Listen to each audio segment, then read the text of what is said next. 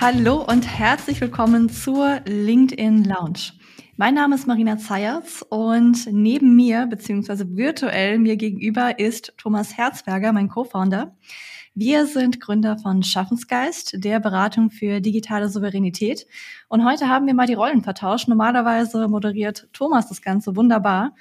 Und äh, zur Abwechslung, damit es nicht langweilig wird, äh, machen wir das heute mal andersrum. Und ich hoffe, ich mache das auch nur halb so charmant, wie Thomas das normalerweise macht. Ah. Ich gebe mir Mühe. Ah, Thomas, so willkommen. Ah, vielen Dank, Marina. Danke für die Einladung. Freue mich, dass ich hier sein darf. wir sprechen heute beide über ein Thema, das uns am Herzen liegt, das wir beide sehr, sehr gerne tun.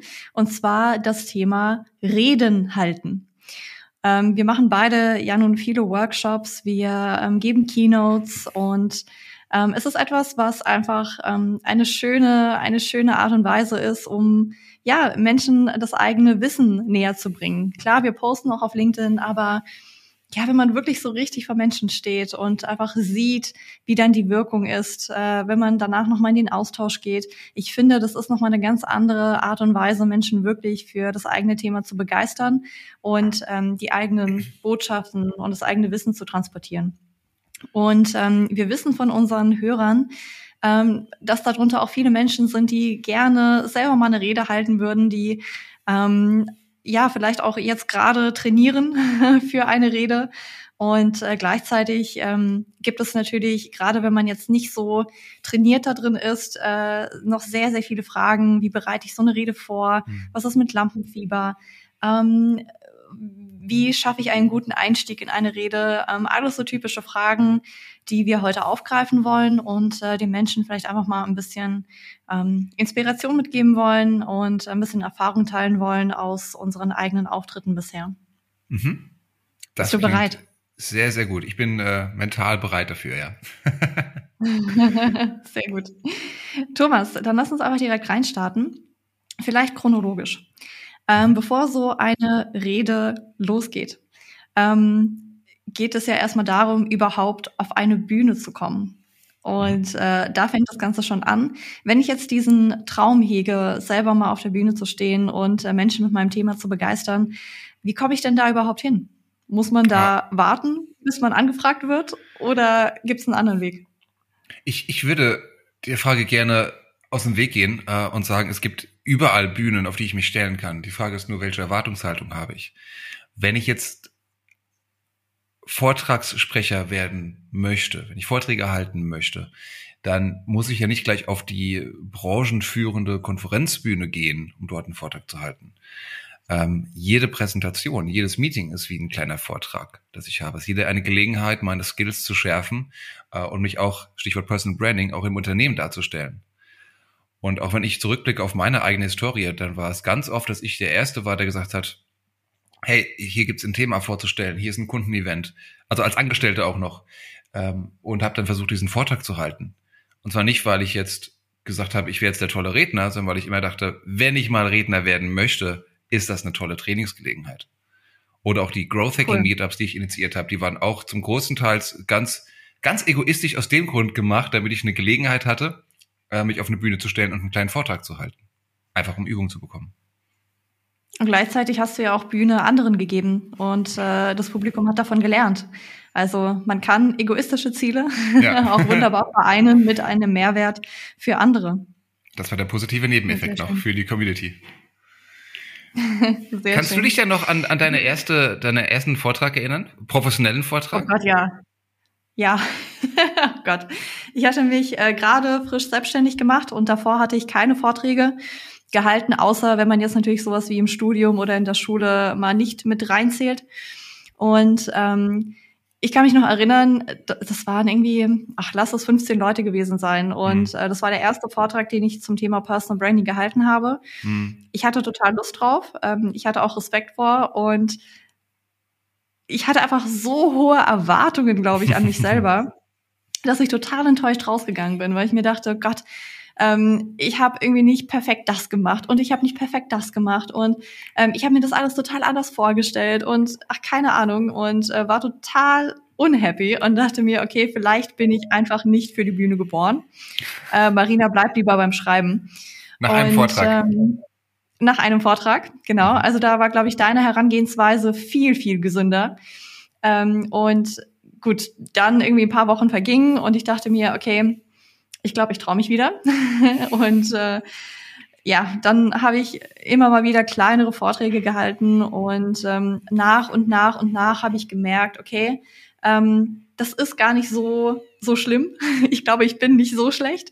Ähm, und das war so ein bisschen die Phase des Austestens, weil du dann mhm. einfach siehst, okay, was kommt gut an, was funktioniert, was mhm. funktioniert nicht, äh, was ist das Feedback von den Teilnehmern, äh, was schätzen sie, wo haben sie danach noch Fragen.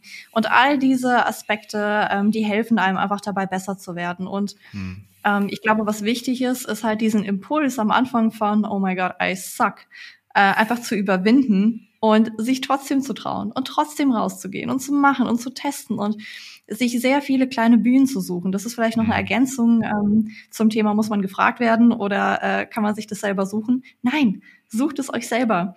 Also es gibt so viele kleinere Bühnen da draußen, so viele kleinere Eventveranstalter, ja. die sich einfach total freuen, wenn ihr auch mal aktiv auf die zukommt und sagt, hey, ähm, ich biete dir an, äh, mein Wissen zu teilen. Was man natürlich nicht erwarten sollte von Anfang an, ist irgendwie, keine Ahnung, dass man da ein tolles Honorar bekommt. Das ja. dauert ein bisschen. Ähm, aber biete das am Anfang for free an. Ähm, und seien es erstmal vielleicht nur deine Freunde, die du irgendwie, okay, Ahnung, irgendwie abends nein, nein, Einspruch, Einspruch, Einspruch. Es ist ein, kein Publikum, finde ich, ist so schwierig wie Familie und Freunde. Gerade eine kleinere Gruppe. Ich mache lieber vor hunderten Fremden einen Vortrag als vor fünf Freunden. Aber sie sind hier wohlgesonnen. Sie lächeln zumindest. Ja, na, schwierig. Ganz, ganz einfach, weil das ein anderer Hut ist, den ich da aufhabe. Weil ich in dem Moment eine andere Rolle habe. Wenn ich ein Vortragsredner bin oder mhm. wenn ich äh, unter Freunden bin. Aber das andere, was du sagst, da stimme ich dir absolut zu. Sucht euch diese kleinen Bühnen. Bei der IHK, bei Meetups. Gestern habe ich äh, bei einer hier lokalen Rotaria-Runde gesprochen. Ähm, das hilft alles, Selbstbewusstsein zu bekommen. Das hilft alles, den Vortrag besser zu machen, die Fertigkeiten als Redner zu verbessern. Und gerade wenn man mit dem Mindset reingeht, nicht wie Marina, ich bin äh, erstmal schon schon fertig und schon die, die Beste, sondern es wirklich mit so einem Growth-Mindset reingeht, ich will jedes Mal ein bisschen besser werden, ähm, dann ist das absolut hilfreich.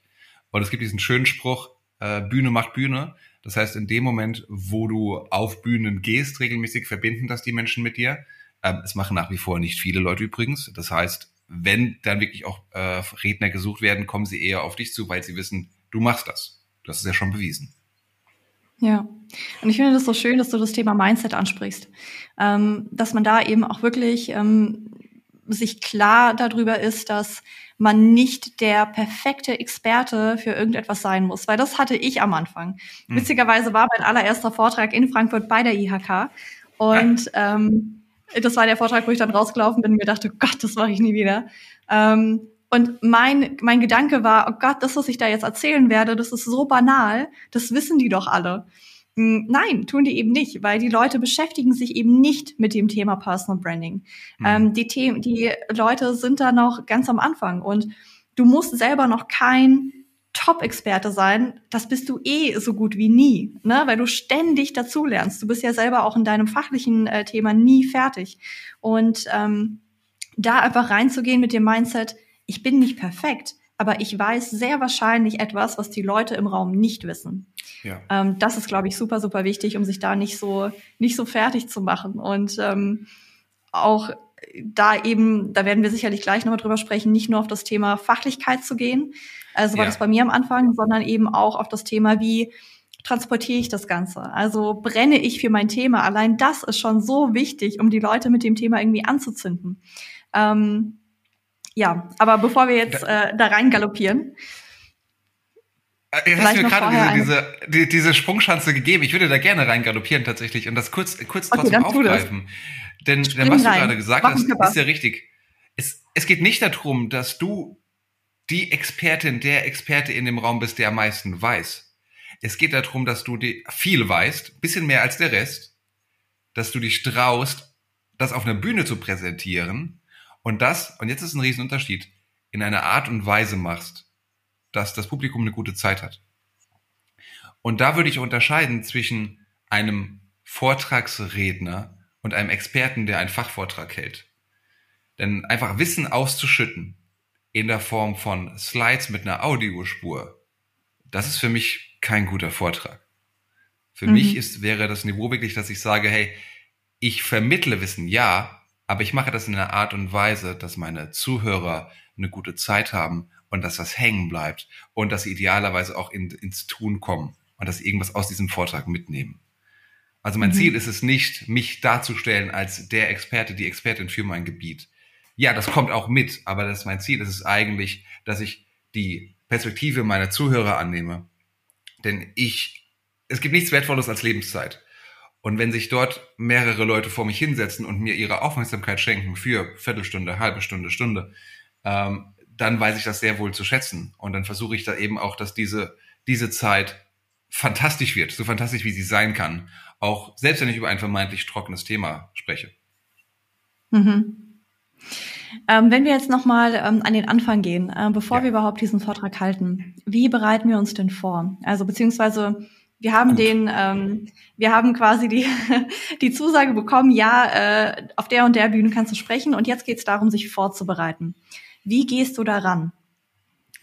Genau, Vorbereitung, auch das wiederum wird oft vernachlässigt. Vorbereitung heißt nicht nur möglichst viele PowerPoint-Slides dafür zu sammeln, ähm, sondern es ist wirklich erstmal zu fragen, wer sitzt denn im Publikum?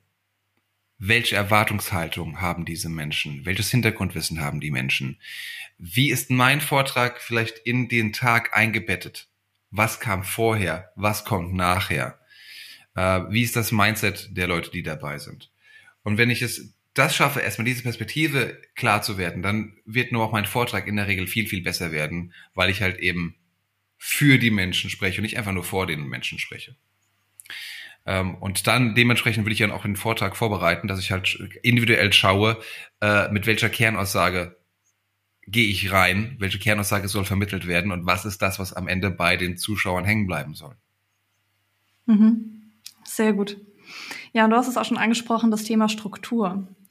Ähm, ich glaube, das ist auch nochmal enorm wichtig. Bevor man überhaupt über Inhalte nachdenkt und äh, was packe ich da jetzt genau auf welche PowerPoint-Slides, ich glaube, über PowerPoint sollten wir gleich nochmal gesondert sprechen. Ja. Aber ähm, generell die Struktur ist so viel wert und da gibt es sehr, sehr viele verschiedene Möglichkeiten, wie man so eine Struktur aufbauen kann und da kann man sich einfach ähm, ja bestimmten Modellen bedienen. Was ich zum Beispiel sehr sehr gerne habe, ist ähm, das Modell Situation, Complication, Solution, So What.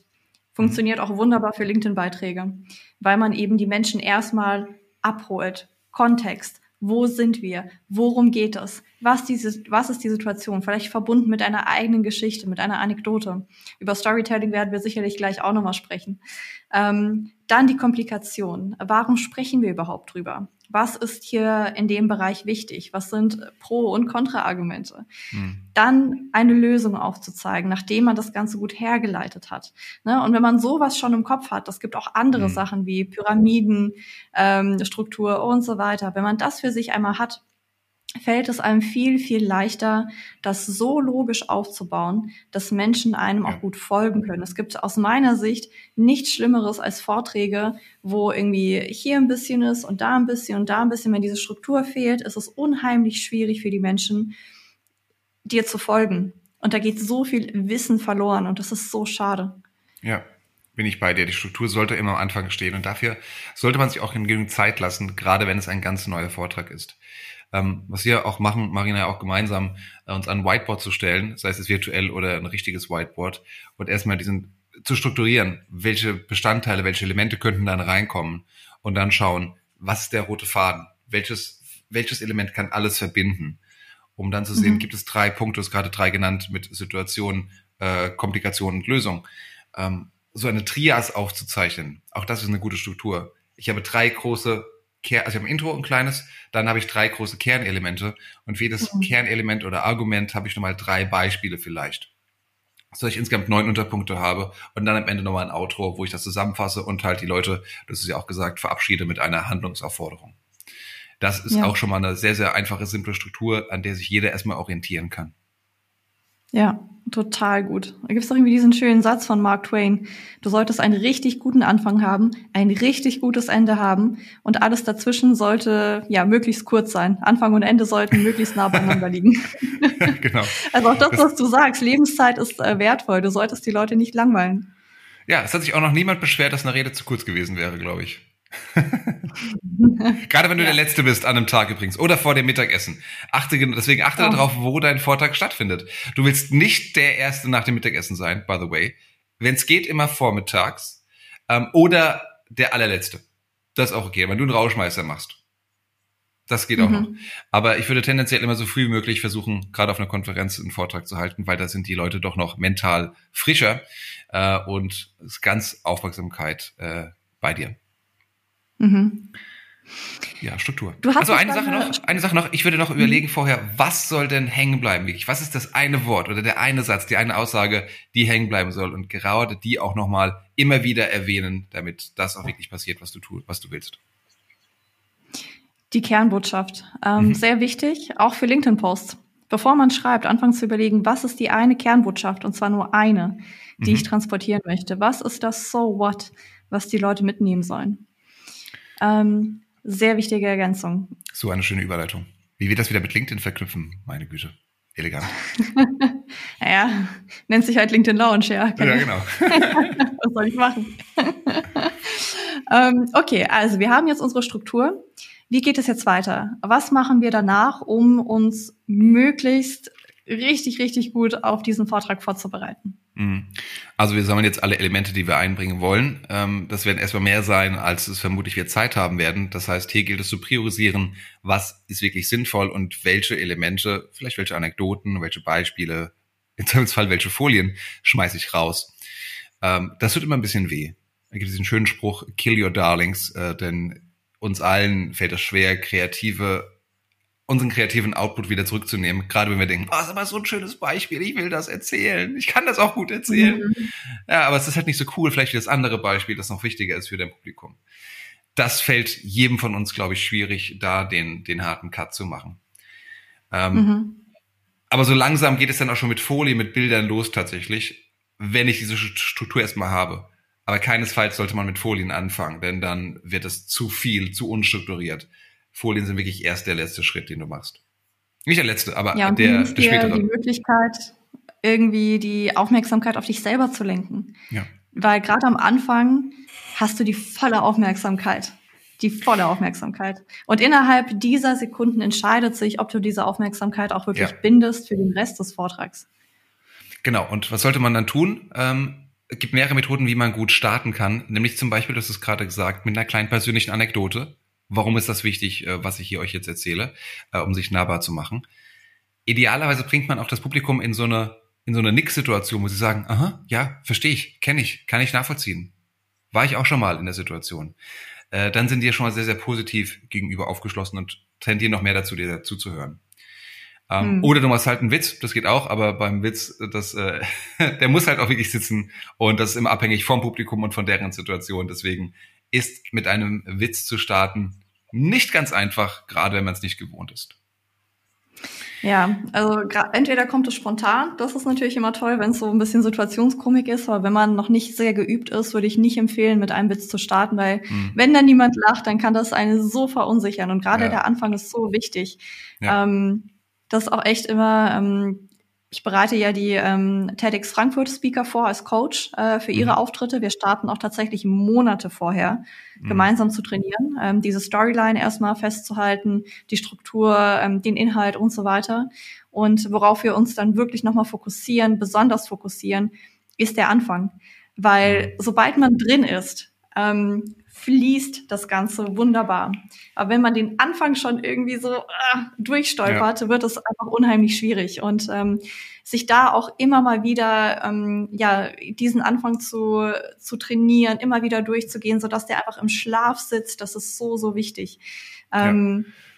Und gerade ähm, was da auch wunderbar funktioniert, das ähm, sieht man ja auch sehr, sehr gut an, äh, wenn man diese ganzen TEDx-Talks sich anschaut. Viele fangen mit einer Geschichte an. Ja. Ähm, Thomas, du beschäftigst dich ja viel mit Storytelling und ähm, wir haben auch schon mal in anderen Podcasts erwähnt, wie wichtig es ist, auch gute Geschichten zu sammeln, also seien es eigene Geschichten oder Geschichten, die man irgendwo liest, weil das ist so Gold wert.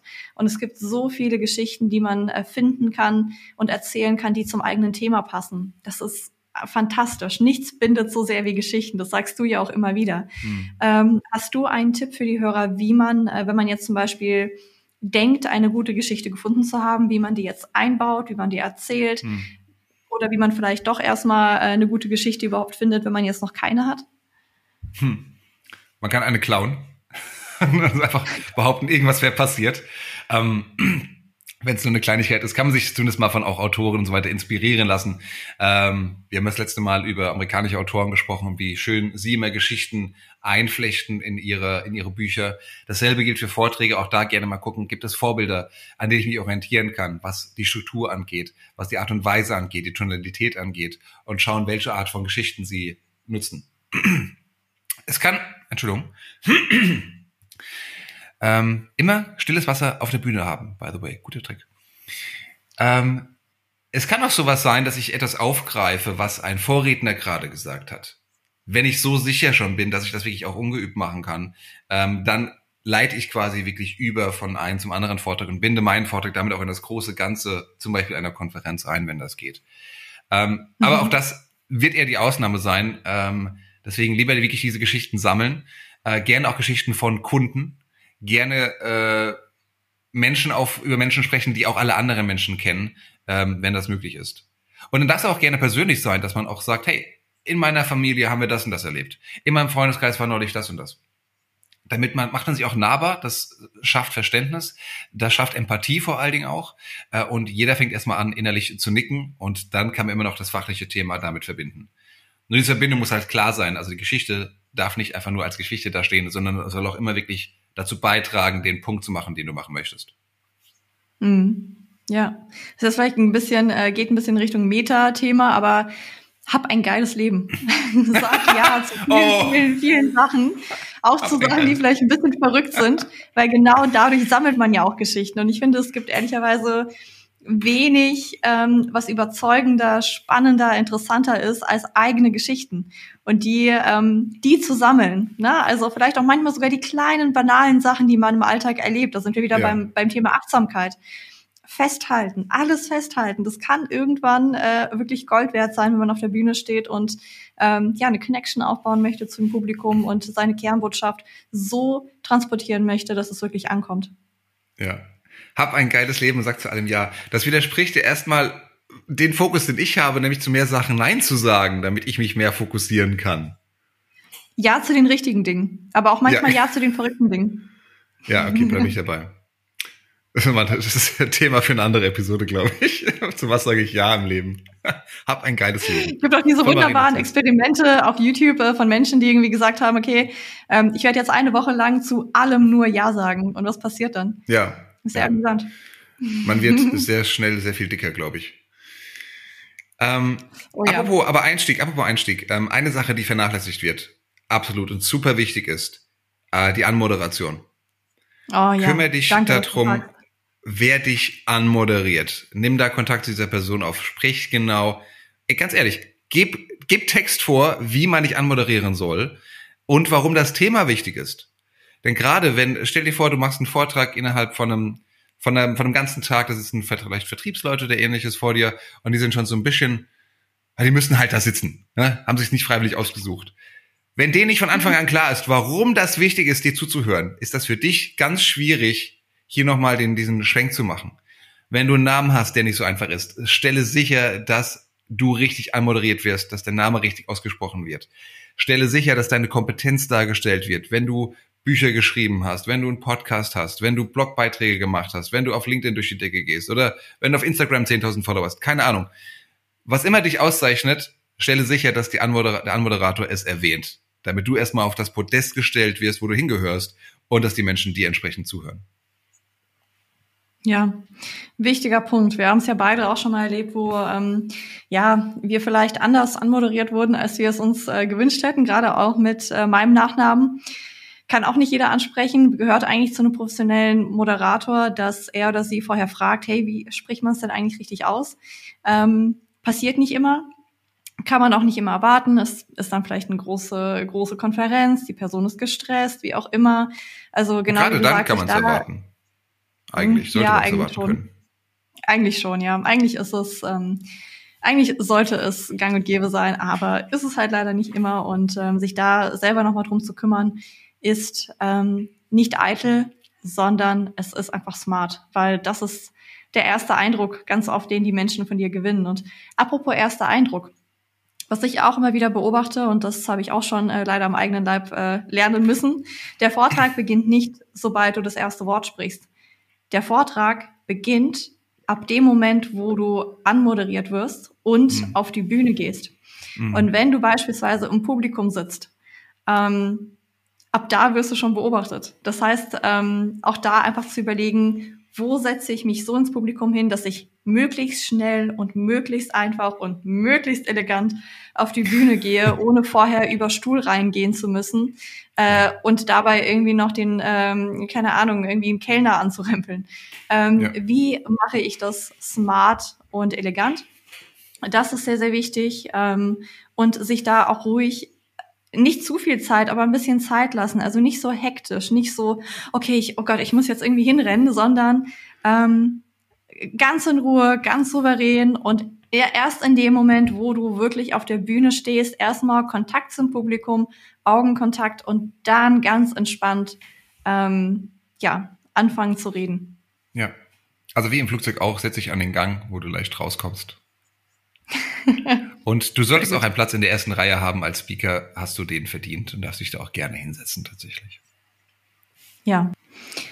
So, ähm, wenn wir den Gang auf die Bühne auch gemeistert haben, dann stehen wir da und äh, jetzt passiert etwas, wovor viele Menschen im Vorhinein Angst haben. Und zwar, dass sie einen Blackout haben, dass sie äh, vor lauter Lampenfieber nicht mehr den Text wissen.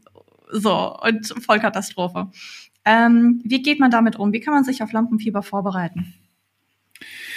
Ähm, Im Prinzip, indem man sich bewusst wird, dass es kommen wird. Das ist Nummer eins. Das heißt, du wirst Lampenfieber haben. Und das ist vollkommen okay. Das geht schon los, wenn du noch sitzt und du vorgestellt wirst und dann deinen Gang nach oben machst. Dann wirst du schon Lampenfieber haben.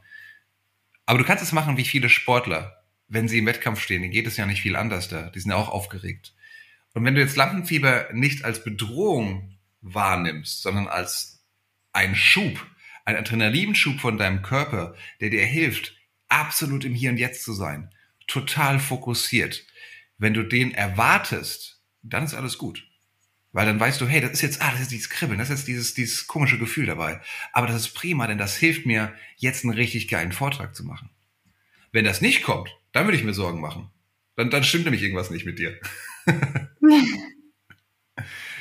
Aber es ist äh, wirklich ein Zeichen von deinem Körper, dass, um dir zu sagen, das ist ein wichtiger Moment. Und du bist prima vorbereitet, du wurdest hoffentlich gut äh, jetzt ähm, anmoderiert und jetzt ist es time to shine im Prinzip, deine Gelegenheit auf die Bühne zu gehen ähm, und, und deinen, äh, deinen geilen Vortrag zu halten. Also ich würde versuchen, das im Vorfeld schon möglichst immer durchzuspielen, zu visualisieren, was passiert, wie. Vielleicht kannst du auch am Tag vorher, wenn es eine große Bühne ist, schon mal es proben oder du machst es in der Pause davor und gehst genau deinen Weg, den du gehen wirst, schaust dir die Perspektive von der Bühne an, damit du da schon mal alles klar hast, damit nicht alles, alles neu ist. Äh, und dann, wenn du es positiv annimmst für dich, finde ich das eher ein Bestärker als ein Hindernis. So mache ich zumindest. Ja. Marina, wie machst du's? Ähm, ja, alles sehr, sehr gute Tipps. Und ähm, was mir eben auch immer wieder hilft, da kommen wir wieder auf das Thema Anfang, dass ich immer und immer und hm. immer wieder nochmal trainiere, wie ich eigentlich in diese Rede einsteige. Weil, wie gesagt, wenn du mal drin bist, ähm, dann kommt dieser Flow rein. Und ja. äh, das ist sehr, sehr angenehm. Also da wirklich schauen, wie komme ich rein. Ähm, da auch nicht vergessen, einfach zu lächeln. Ähm, allein schon dieses Lächeln schafft total viel Verbindung und Sympathie zum Publikum. Und ähm, wenn man ein halbwegs sympathischer Mensch ist, dann weiß man, dass die Person, die gerade auf der Bühne steht, halt ein bisschen aufgeregt ist. Aber, ja. und das ist vielleicht auch nochmal wichtig, ähm, sehr oft habe ich es in der Vergangenheit erlebt, ich war super aufgeregt und bin auf der Bühne und denke mir, oh Gott, okay, jetzt sieht jeder, dass ich mega aufgeregt bin. Nee, hm. meistens nicht. Also das, was in dir drin passiert, das können die Menschen im Publikum sehr oft nicht sehen. Das mhm. ist nicht so, dass deine ganze Aufregung sofort nach außen strahlt. Ähm, das stimmt nicht. Was ganz oft eher im Gegenteil passiert, ist, dass du ein bisschen steifer wirst und so ein bisschen so irgendwie Flight or Fight Reflex. Ähm, also da auch nicht zu viele Sorgen mit, oh Gott, jeder wird sehen, dass ich aufgeregt bin. Das ist ganz oft überhaupt nicht der Fall. Und selbst wenn die Leute merken, dass du ein bisschen aufgeregt bist, it's fine. Es ist menschlich. Ja. Ähm, das vielleicht auch nochmal die, ja, die Sache, die jetzt nochmal wir zum Schluss in diesem Teil des Podcasts äh, machen. Wir haben jetzt den Teil gemacht, äh, alles, was vor der, vor dem Hauptauftritt ja. kommt. Ähm, aufzuhören, perfekt sein zu wollen. Also gerade diese Perfektion, die macht einen Riesendruck. Das habe ich auch jahrelang gewollt. Irgendwie, oh, ich möchte einmal eine perfekte Rede halten. Hm doesn't gonna happen. Du wirst immer irgendetwas finden. Ne? Das Wichtigste ist nicht Perfektion. Perfektion will ehrlicherweise auch kein Mensch. Perfektion schafft Distanz. Mhm. Perfektion schafft sogar Aggression. Ja, wir uns da denken, was, was, was, was, was soll das? Perfektion das schafft Aggression. Schöner Take. ja, wir wollen doch echte Menschen auf der Bühne. Das heißt, mhm. ähm, was ich mir mittlerweile als Mantra immer wieder vornehme, ist, ich möchte Spaß haben auf der Bühne. Ich möchte mhm. einfach, ich habe da Bock drauf. Ich möchte hingehen, mhm. ich möchte Spaß haben. Ich meine, niemand zwingt mich auf die Bühne. Also so, das machst du ja freiwillig. Also will ich dabei verdammt nochmal Spaß haben. Und das schafft viel, viel mehr Lockerheit, als wie wenn ich ja. sage, ich möchte perfekt sein. Weil Kleiner wenn ich Spaß auf der Bühne habe, dann darf ich mich versprechen. Dann darf ich auch mal, äh, keine Ahnung, irgendwo hintreten als hauptberuflicher Tollpatsch, wo ich nicht hinterhin treten soll. Das ist fein. Das ist überhaupt nicht wichtig. Ja. Kleiner Hack auch hier, wenn du noch am Anfang von deiner Reise stehst ähm, und du wirklich aufgeregt bist, dann sag einfach, oh, ich bin total aufgeregt. Äh, du kriegst absolut so einen Welpenschutz-Booster vom Publikum, weil alle sagen, ah, cool, da traut sich wirklich jemand. Äh, auf die Bühne, vielleicht das erste, zweite, dritte Mal und ist aufgeregt, weil noch nie so viel Publikum oder ähnliches. Das ist absolut okay. Das kann man auf jeden Fall bringen und dann hast du es, hast du es mal gesagt, das erleichtert dich äh, und es hilft deinem Publikum auch nochmal, die, die Sympathien vom Publikum auf deine Seite zu ziehen. Sollte man nicht jedes Mal machen, weil irgendwann wird es dann äh, unglaubwürdig, aber wie gesagt, am Anfang, denke ich, kann man das nochmal machen. Sehr schön. Damit hätten wir den ersten Teil. Wir haben im Grunde die ganze Vorbereitung äh, besprochen, was wichtig ist für ähm, eine gute Vorbereitung. Darf ich noch eine Sache ergänzen, die wir jetzt noch nicht gemacht haben, was ganz pragmatisch ist? Was denn? Schau dir vorher die Technik an. Schau, wie ist das mit dem Mikro? Kriegst du eins in die Hand oder bist du verkabelt? Wie ist das mit dem Klicker, wenn du Folien benutzt? Wo liegt der? Wie kommst du daran? Funktioniert der? Teste das vorher. All diese Unwägbarkeiten, die dich nervös machen, erledige die vorher, mach einen mentalen Haken dran und dann kannst du ganz entspannt dich auf den Vortrag konzentrieren. Aber Tech-Check komplett vorher machen. Sorry, Marina, ja. das wollte ich schon noch ergänzen. Super, super wichtig. Ähm, ich habe schon erlebt, ich bin auf die Bühne gegangen. Super professionelles Event. Ähm, und dann funktionierte der Klicker nicht. Mm. Und das lag gar nicht mal so sehr an meinem Klicker, sondern irgendwie war die Technik halt nicht kompatibel. Und dann musste ähm, hinter der Bühne der Techniker quasi mir von den Lippen ablesen, wann jetzt denn die nächste Slide wohl ist. Und ey, das, also, das war einfach nicht, nicht lustig. Ähm, weil du dann natürlich äh, viel häufiger nach hinten guckst auf die Slides und eigentlich sollst du ja ins Publikum gucken und das ist, mhm. naja. Also ja, Technikcheck, äh, immer wieder testen, testen, testen, ist super ja. wichtig. Aber selbst da die Lockerheit haben, es wird was schiefgehen, ne? Murphys Gesetz, irgendwas kann schief gehen, Licht fällt aus, Ton fällt aus, sonst irgendwas.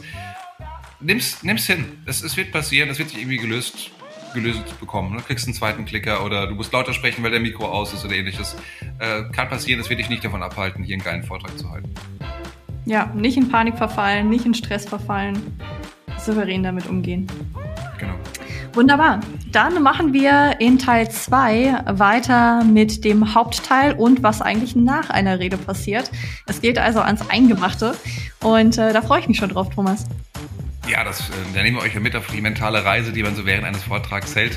Ich finde das mit einer der, der tollsten Dinge, die man im Leben machen kann und ich freue mich auch auf das Gespräch, Marina. Wunderbar. Und dann geht's ans Eingemachte, dann werden wir nämlich auch ein bisschen hören, äh, ja, von Sachen, die vielleicht schon mal schiefgelaufen sind, Sachen, aus denen wir lernen können, die besten Sachen, die passiert sind. Ähm, also da werden wir einmal richtig auspacken. Wunderbar. Vielen Dank fürs Reinhören in die LinkedIn Lounge und ähm, ja, wir hören uns hoffentlich ganz bald wieder. Wenn es dir gefallen hat, dann sag's weiter, schick uns gerne Fragen Wenn es dir nicht gefallen hat, dann behalte es für dich, wie Thomas jetzt sagen würde. Und ähm, ja, dann hoffentlich bis bald. Adieu. Ciao, ciao.